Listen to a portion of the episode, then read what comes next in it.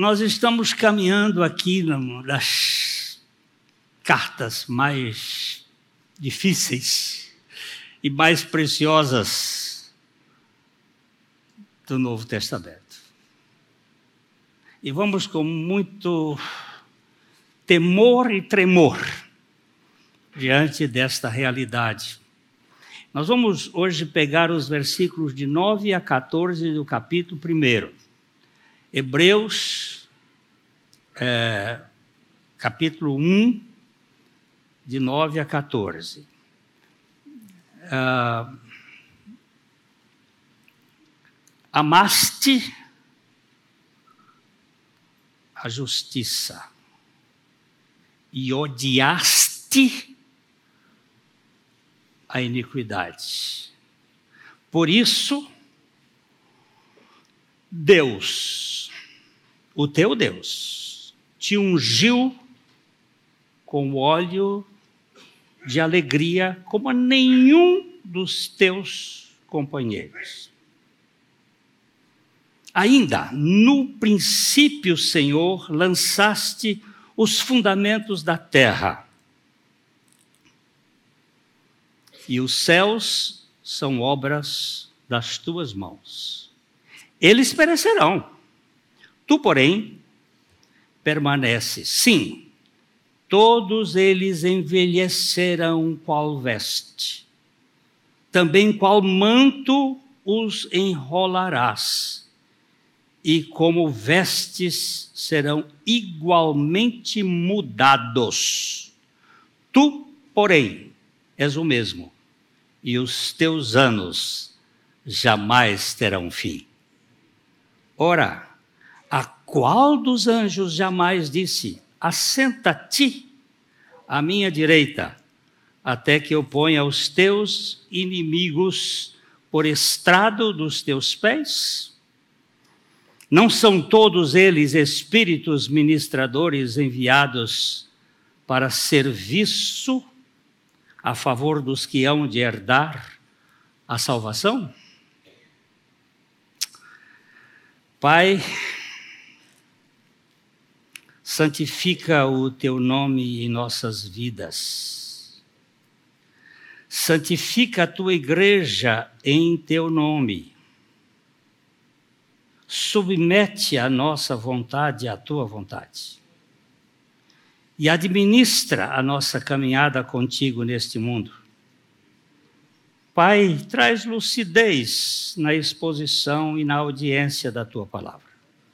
Revela a pessoa singular e sublime do teu filho amado. E não nos deixes distraídos da sua suficiência. O Senhor sabe que somos desatentos, descuidados. Por isso e por tua graça, atiça e acende em nós a chama da intimidade com o teu filho. Fala conosco pela tua palavra e pelo teu espírito. Nós precisamos desse teu agir. Em nome de Jesus. Amém.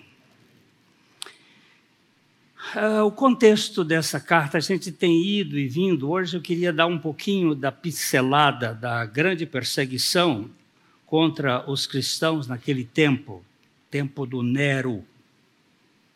Nero nasceu no ano no ano 37 depois de Cristo, isto é, sete anos depois da crucificação e ressurreição do Senhor Jesus. É, o seu nome original era Lúcio Domício Enobarbo. Ele era da família real o seu pai, Sneu, Domício Enobarbo e Agripinila, que depois foi chamado de Agripina a Menor, eles descendiam dos, dos Césares. Ela era bisneta de Augusto. E ele também fazia parte da, da nobreza e ela era irmã de Calígula. o, o, o, terço, o quarto imperador romano. Primeiro foi Júlio César, depois Augusto, depois Tibério. Tibério foi quando Jesus nasceu, depois Calígula, Cláudio e finalmente Nero. O, o Nero, ele, ele assumiu o poder depois que Cláudio, seu tio, morre, e ele estava sendo criado porque o Cláudio casou com Agripina. Aquilo era uma, uma troca danada, eles eram parentes, mas trocavam entre si. E, e ele, ele estava na casa do Cláudio quando ele morreu, e o Cláudio deixou que ele fosse assumisse com o nome de Cláudio Nero César Druso. No princípio, você sabe que ele foi um bom, um bom governante ele tinha Sêneca como seu preceptor e Sêneca ajudou muito. Sêneca era um pensador, filósofo, ajudou muito. Mas quando Britânico, o filho do Cláudio, estava com 14 anos, ele mandou matar o britânico possuído de ciúme e de inveja. O Nero assume o poder com 17 anos. Ele era um adolescente mas muito bem formado, inteligente, só uma fera. E bem preparado pelo Sêneca. Ele conhecia muito artes, ele era uma pessoa bastante competente na lira, tocava muito bem, tinha várias qualidades. Pois a, a Pompeia, uma moça linda, é, apresentada a ele e, e, e, a mãe tenta não me, mexeu e ele mandou matar a mãe, a Agripina, e para ver aonde tinha sido gerado aquele gênio. Daí a palavra cesariana que nós temos até hoje, porque ele mandou abrir a barriga da mãe para ver onde é que tinha sido uh, gerado aquele, aquele gênio, que na verdade foi um monstro. O Nero é, teve problemas muito sérios com a primeira esposa, depois ele casou-se é, com uma outra moça que se chamava Messalina. Daí vocês vão entender que essa moça deu um nome para as mulheres insatisfeitas. E ele ficou muito terrivelmente ah, angustiado porque ele não conseguia satisfazê-la porque a libido dela era fora de série. Então ele ah, se separou dela e mandou castrar um jovem escravo liberto de nome de Sporos e casou-se com ele. Daí para frente, Nero vai se afundando numa depressão louca e com um surto psicótico de dominação, até que ele incendiou, incendiou Roma e pôs a culpa nos cristãos. No fim, por volta do ano 67, ele estava com 30 anos, com 31 ele morreu. Ah, houve um, um, um governador da Gália chamado Caio Júlio Vindici, que rebelou-se contra a reforma tributária. Não é brincadeira, não. Era a política fiscal de Nero, a reforma tributária, exatamente do mesmo jeito que está acontecendo hoje. E o Nero ficou processo. E com essa rebelião as coisas recrudesceram.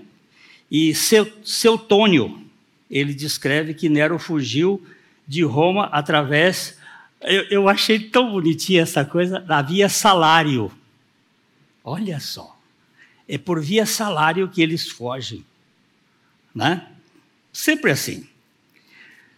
Contudo, apesar da sua fuga, Nero preparou-se para o suicídio e ele usou Epafrodito, o seu secretário, que o apunhalou por trás quando um soldado romano se aproximou dele. Aos 31 anos, Nero morreu com 14 anos de governo, mas ele fez um estrago contra os cristãos fora de série. E é nesse contexto que o escritor da carta aos Hebreus está escrevendo para aqueles cristãos que estavam sendo oprimidos. Nero tem um perfil de sociopata um psicopata virado para a sociedade, onde ele fazia coisas terríveis. É, Dion Cássio, um historiador, diz que as últimas palavras de Nero foram: Que artista falece comigo. Vocês estão perdendo o gênio. Mas a história dele com a igreja foi muito dura. Foi pesada. E a carta foi escrita para fortalecer a fé dos crentes, a perseverança. Nunca volte para trás, porque Jesus diz que aquele que pega no arado e olha para trás não é apto para o reino de Deus e também para fazer com que aqueles frágeis encontrassem a superioridade de Cristo.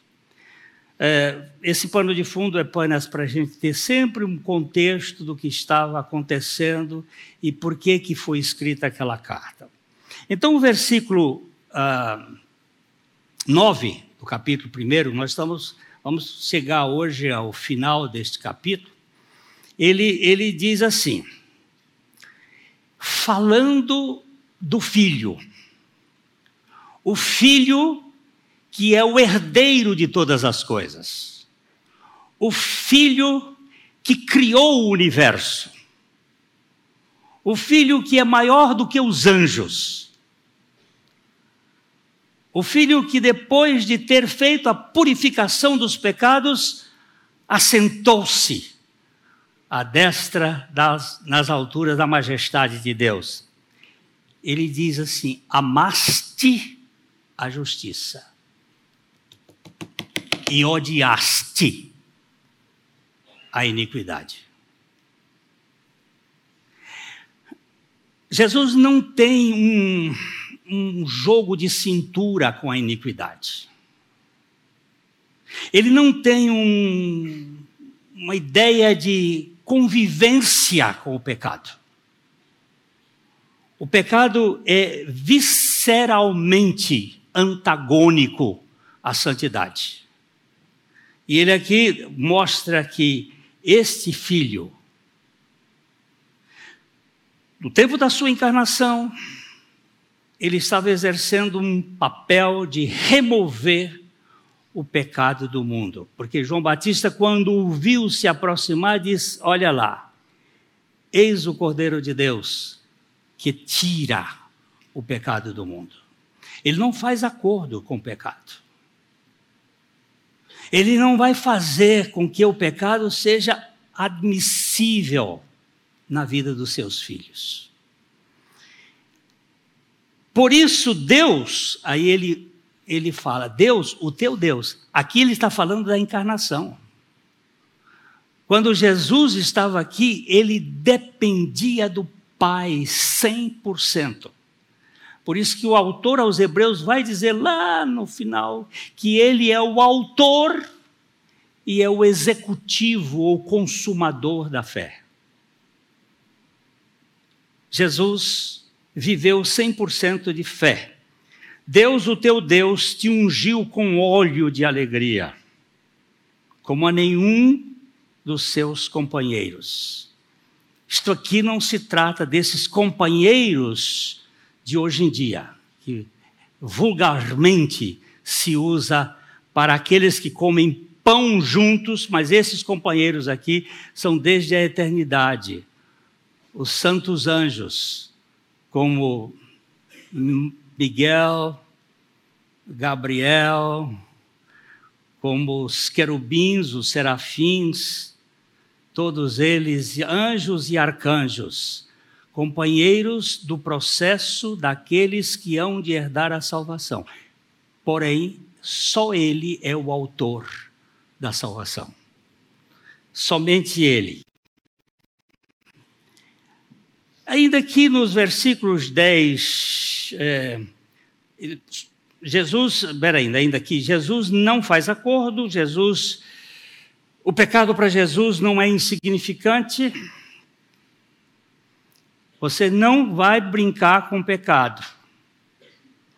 Mas, mas nós pecamos, pecamos, mas não é para ficar no pecado.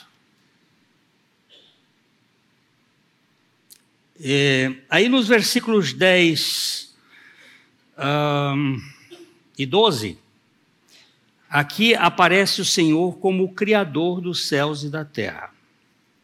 Olha aqui. Ainda no princípio, Ainda no princípio, Senhor, lançaste os fundamentos da terra e os céus são obra das tuas mãos. Eles perecerão. Tu, porém, permaneces. Sim, todos eles envelhecerão qual veste. Também qual manto os enrolarás e como vestes serão igualmente mudados. Tu, porém, és o mesmo, e os teus anos jamais terão fim. Isso é muito precioso. Nós temos aqui a criação sendo dita que ela iria perecer. E isto é primeiro século onde se acreditava que o universo era infinito e eterno. Só que hoje nós estamos no século 21 e sabe-se que o universo é finito, ainda que macro, e está morrendo. Está, a lei da entropia está comendo o universo. Ele está dizendo aqui fica claro que a criação sofreu um abalo cósmico e será trocada como uma roupa velha por uma nova.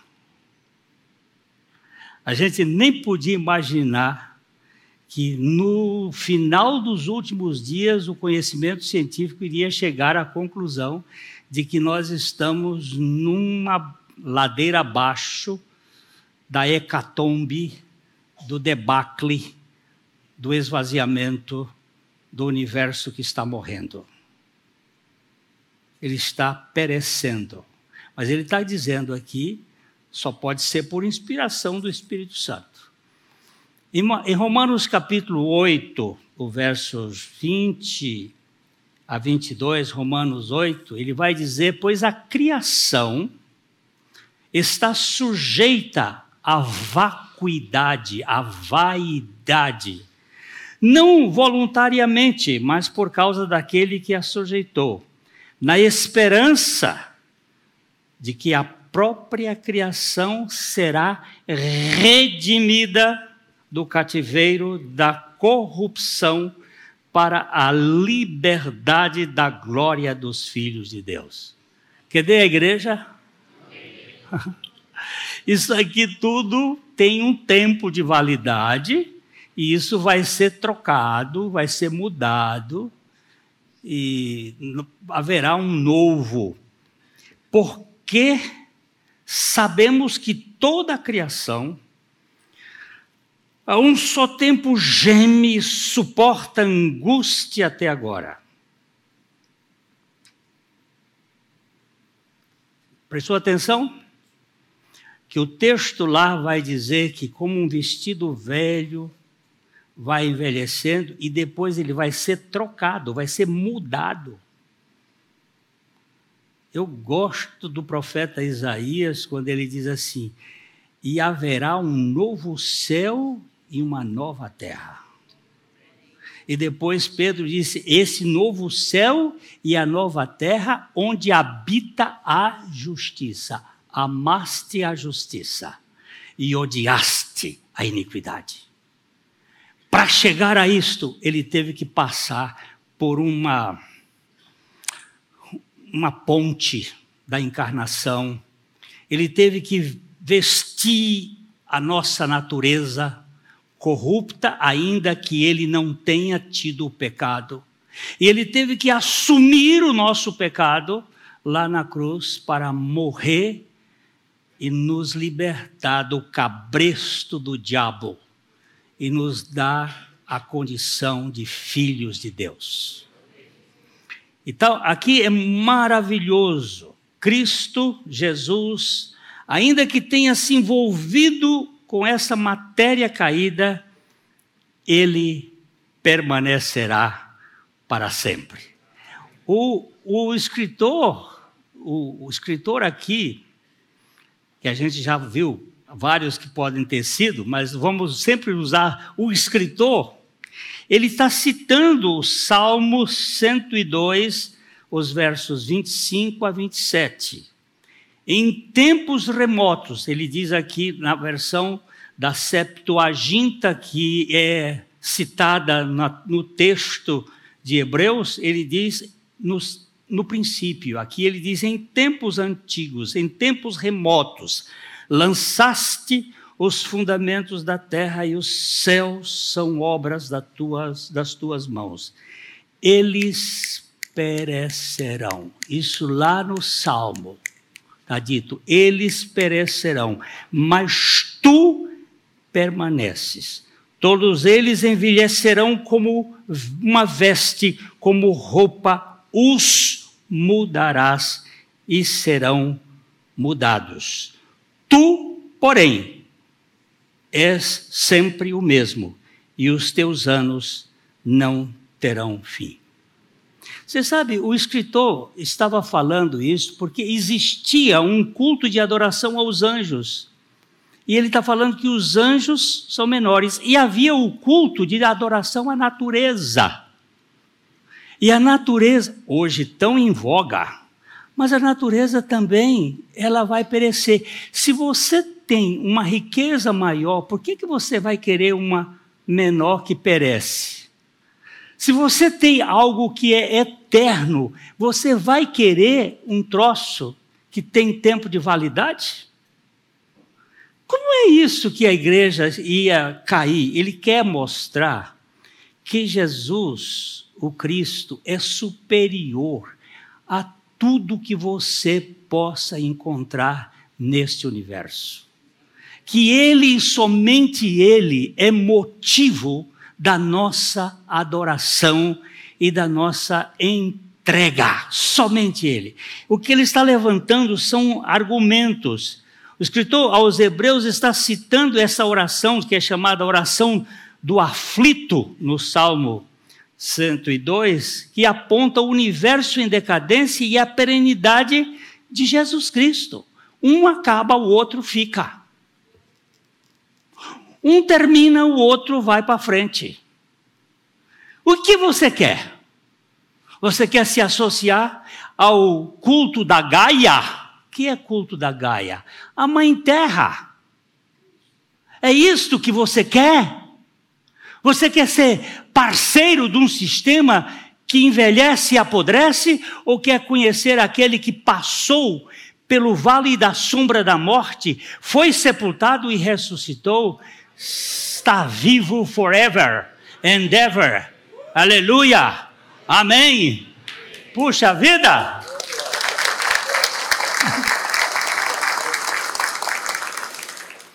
Qual é a vantagem de retroceder, criatura?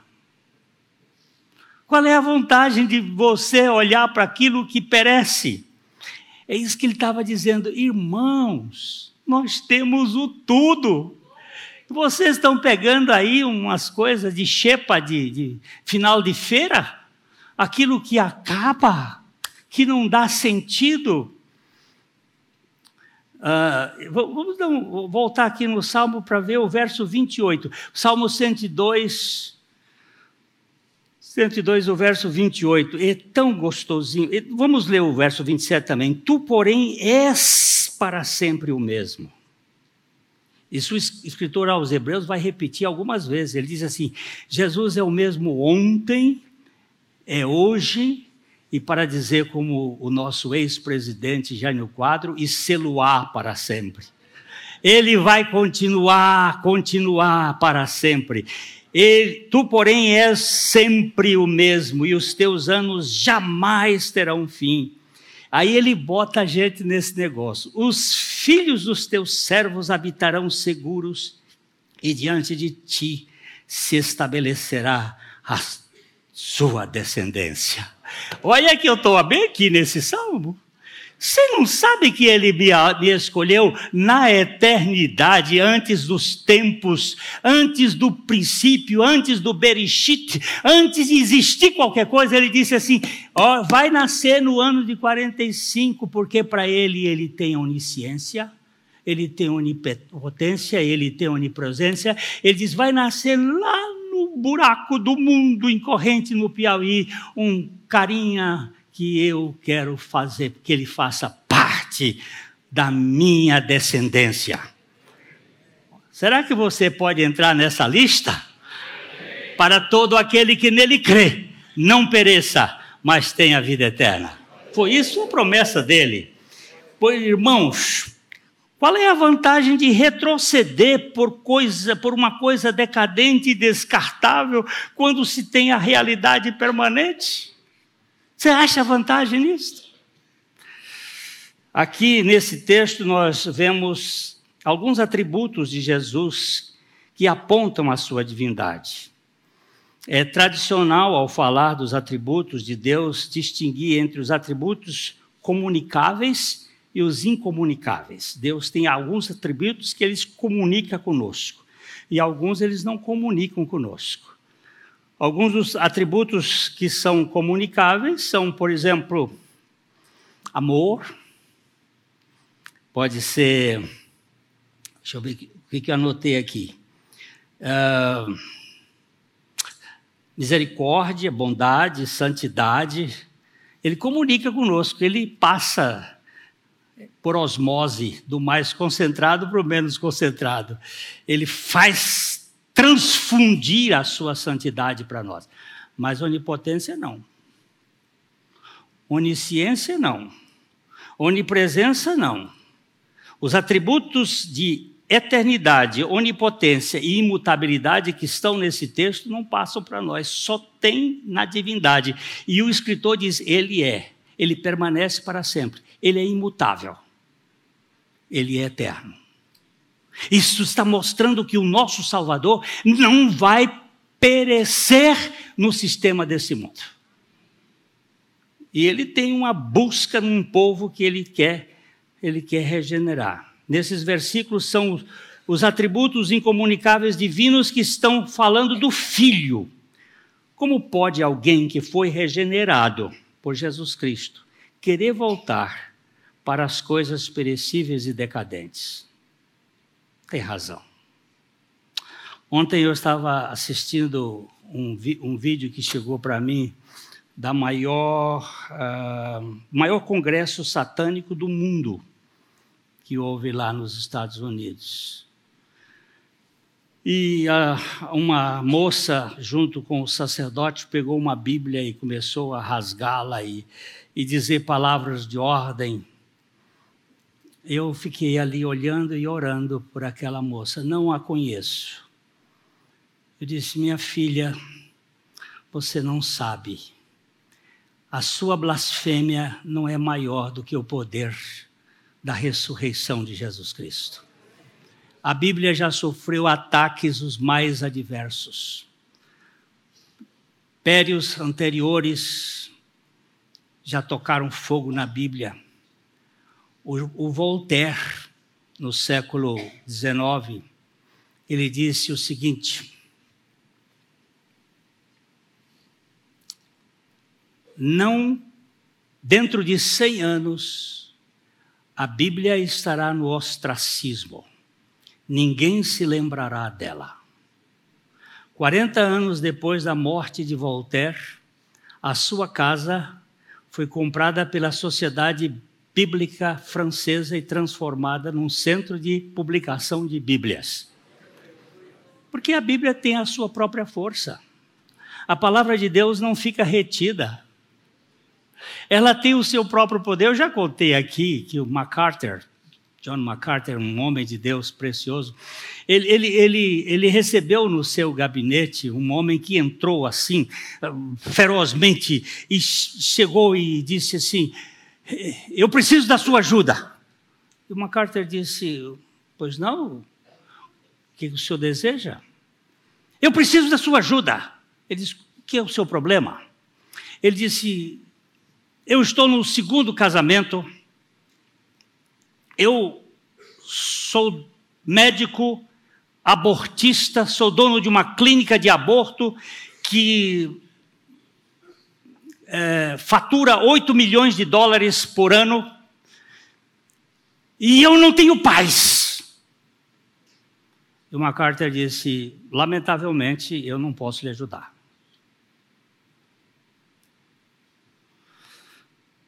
Mas eu sei quem pode. E ele disse: Quem é que pode? Ele disse: Jesus. Ah, não venha com essa história. Eu sou judeu. E eu detesto esse cara. E eu não creio nele. Tem, me dá sua Bíblia aqui, porque nós hoje não, quase não usamos mais Bíblia.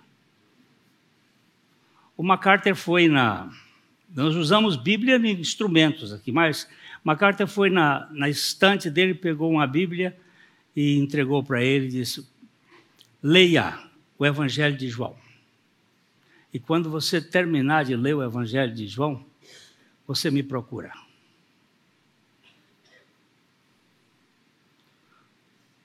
Eu espero que você não feche o filtro. E ele foi embora. 15 dias depois, ele entra na sala do MacArthur. Ah, sim, no outro dia, o MacArthur contou a história para os pastores, para o presbitério da igreja dele. São uns trinta e tantos pastores lá. Ele contou a história e um pastor disse: Mas MacArthur, você só deu a Bíblia? Você vê que tem no, no presbitério incrédulo. Aí o MacArthur disse: Rapaz, a Bíblia é como um leão. Você abre a jaula e solta que ele se vira sozinho. Aí, 15 dias depois, o rapaz chegou lá, sentou e o MacArthur perguntou: E aí? Quem é o cara? Porque ele disse: Eu não creio nesse cara. Quem é o cara? Ele disse: O cara é o filho de Deus. Uai, judeu dizer isso? É o Messias que morreu por nós, que ressuscitou, que nos incluiu na sua morte e ressurreição. Mas, pera, pera, pera, pera, pera, pera. Isso não está no Evangelho de João. Ele disse, mas eu já estou em 1 Coríntios. Porque quando o Espírito salva, você não larga mais a palavra você vai em frente.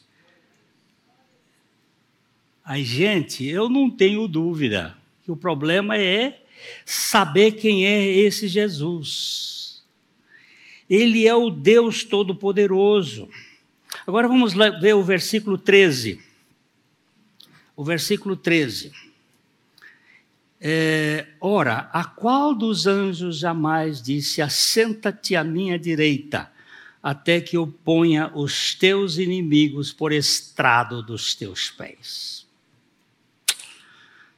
O escritor aqui volta ao tema dos anjos, sobre elevando a excelência do filho. Ele já nos versículos 4 a 7, ele falou dos anjos e qual foi o anjo que sentou? Não teve nenhum anjo que sentou junto do Pai. Ele é maior do que os anjos não, não descuidem desse assunto. Ontem, naquela conferência, eles clamavam muito ao anjo Lúcifer. É um anjo caído, um anjo que foi querubim da guarda, um anjo que tinha a, o cuidado das coisas de Deus. Me parece que ele era o. Me parece não, ele era o querubim da guarda responsável pelo canto, pela música no céu. O pífaro, os tambores, as harpas, ele comandava. E quando ele caiu, ele caiu, trouxe uma música caída com ele, sabe?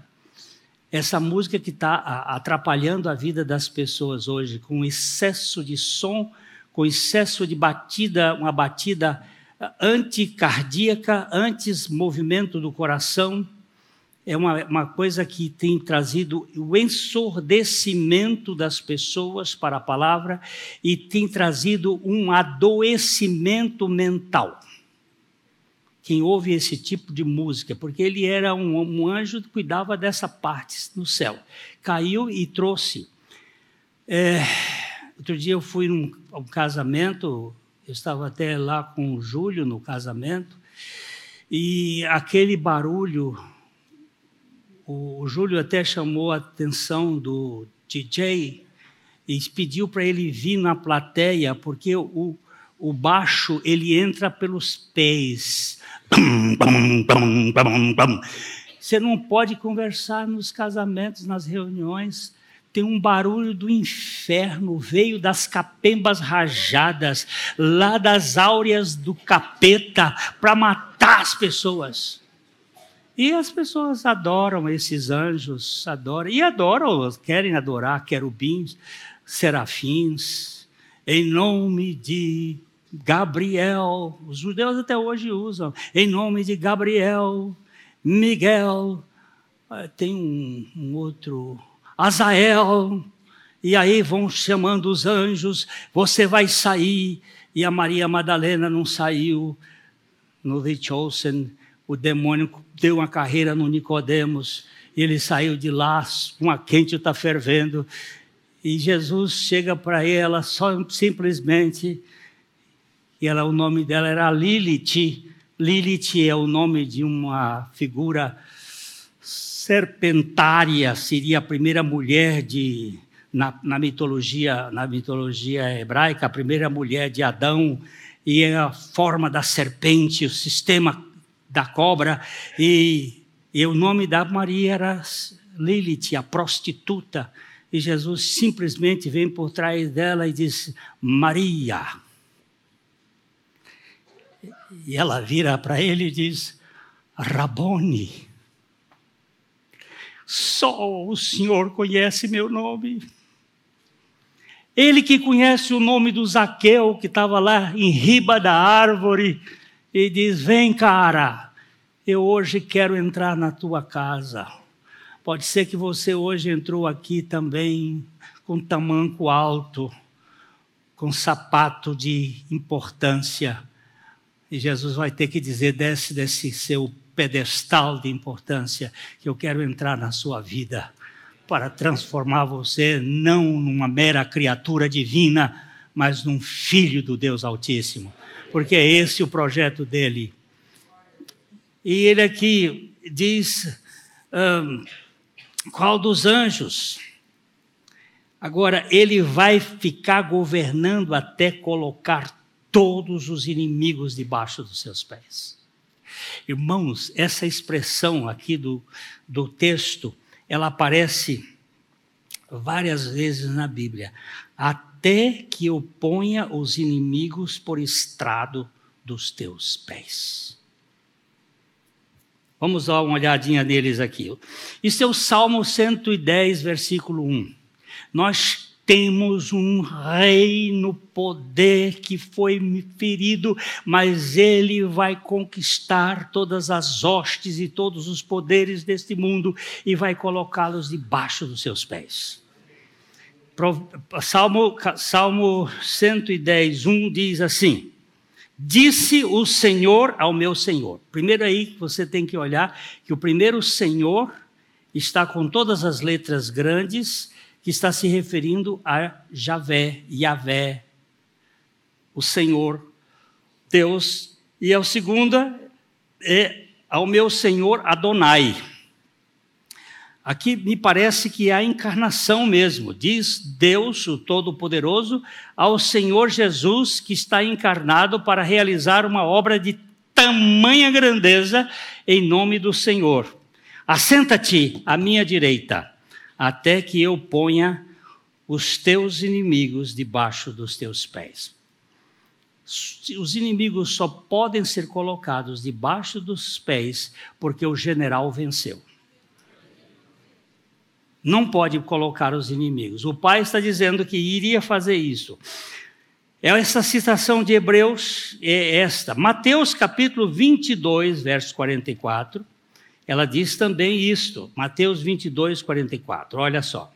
Disse o Senhor ao meu Senhor: Assenta-te à minha direita, até que eu ponha os teus inimigos debaixo dos teus pés.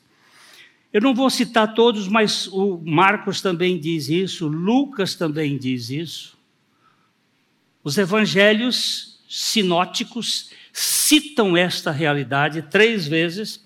O livro de Atos, no capítulo 2, versos 40, 34 a 35, porque Davi não subiu aos céus, mas ele mesmo declara: Disse o Senhor ao meu Senhor assenta-te à minha direita até que eu ponha os teus inimigos por estrado dos teus pés.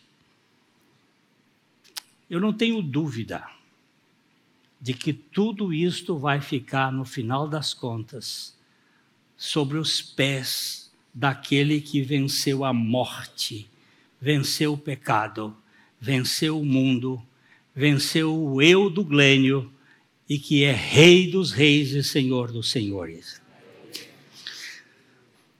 E a soberania de Cristo está bem presente aqui. E finalmente o versículo 14, ele termina dizendo aqui: é, não são todos estes espíritos, os anjos, ministradores enviados para serviços do que hão de herdar a salvação, ah, o texto mostra que os anjos são enviados para serviços do que hão de herdar a salvação. Cristo Jesus foi enviado pelo Pai ao mundo para realizar uma eterna salvação. Então, Jesus Cristo é maior do que os anjos, ele é maior do que os profetas, ele é maior do que o universo. O que, você quer mais? Você está buscando o quê? É isso que o escritor aos Hebreus está dizendo. Os anjos são enviados pela Trindade a servir os, os que herdam a eterna salvação. A salvação não é uma coisa que nós criamos. Isaías capítulo 45, versículo 17, ele diz: Israel, porém, será salvo pelo Senhor com salvação eterna. Não sereis envergonhados nem confundidos em toda a eternidade.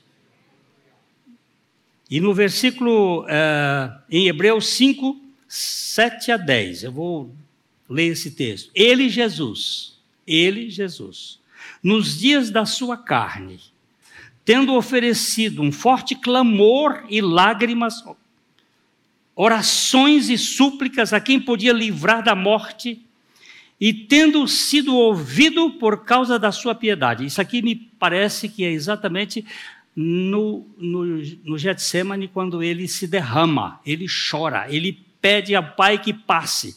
E ele diz que ele foi ouvido. Embora sendo filho, aprendeu a obediência pelas coisas que sofreu, e tendo sido aperfeiçoado, tornou-se autor de uma da salvação eterna para todos os que lhe obedecem tendo sido nomeado por Deus sumo sacerdote segundo a ordem de Melquisedeque.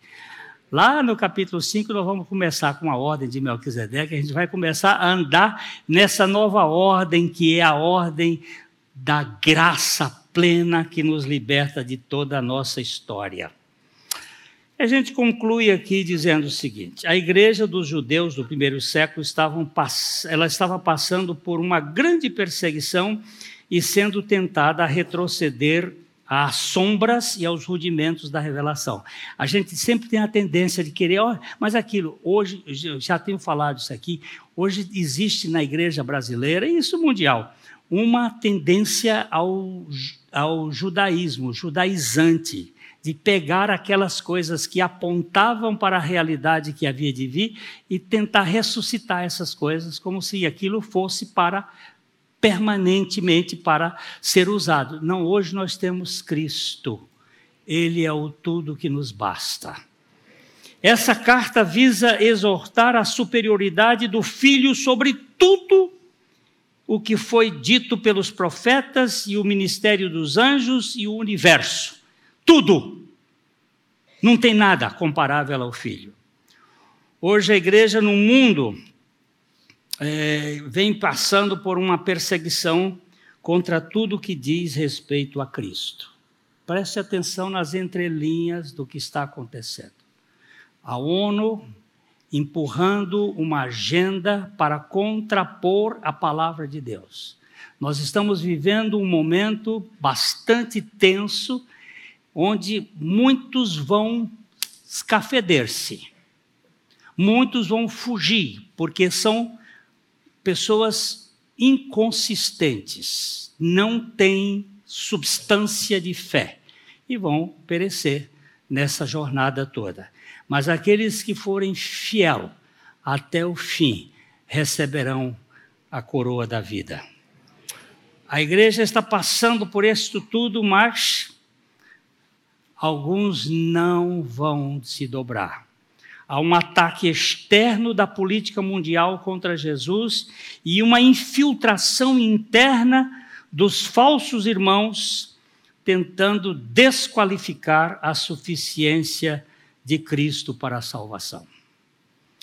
Pastor, o senhor acha que eu devo fazer um, uma redução para buscar os meus traumas no meu passado? Pode ir, seu idiota. Jesus não é suficiente para libertar você. A gente às vezes tem que dar uma pancada para ver se acorda. Esses processos todos, eles impressionam. Mas a cruz de Cristo é suficiente. A obra do Senhor Jesus Cristo. Cristo Jesus é o único que pode salvar totalmente os que por ele se chegam a Deus porque ele vive sempre para interceder por ele. Na igreja de lá no princípio, no capítulo 4, versículos 11 e 12 de Atos, Atos 4, 11 e 12. Esse Jesus é pedra rejeitada, descartada por vós, os construtores, as quais se tornou a pedra angular. E não há salvação em nenhum outro, porque debaixo do céu não existe nenhum outro nome dado entre os homens pelo qual importa que sejamos salvos. Eu não estou inventando nada. Eu só estou reafirmando a verdade de Deus. Você crê no Senhor Jesus Cristo? Você sabe que o que, ele fez para você salvar você? Ele lhe atraiu ali na cruz. Ele lhe lhe chamou, ele lhe incorporou nele, ele morreu na cruz com você. Mas você não existia. Mas dentro do plano de Deus você foi, se você foi, você foi eleito desde a fundação do mundo. E você foi incluído em Cristo Jesus. E você pode dizer: Eu estou crucificado com Cristo e não vivo mais, mas Cristo vive em mim. E ainda que esse corpo exterior se corrompa e ainda que venham todas as perseguições deste mundo, eu sei em quem tenho crido e estou bem certo de que Ele é poderoso para guardar o meu depósito até o dia final. Você quer coisa melhor, meu irmão? Vai para os Estados Unidos, para os coisas do Satã, e se envolva lá com ele, que aí você fica mais animado Agora, nós que temos crido, nós ficamos na suficiência de nosso Senhor Jesus Cristo.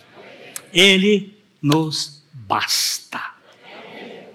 Aí, o capítulo 2 de Hebreus vai dizendo, vai começar dizendo assim: como escaparemos nós se negligenciarmos essa tão grande salvação? Você viu como é que é? Ele contou tudo isso para mostrar que a salvação de Deus é maior do que tudo pelo Filho. E aí diz assim: e vocês que estão sendo displicentes, não estão ouvindo a palavra de Deus? É isso que nós vamos começar no próximo encontro aqui. Acho que é domingo que vem.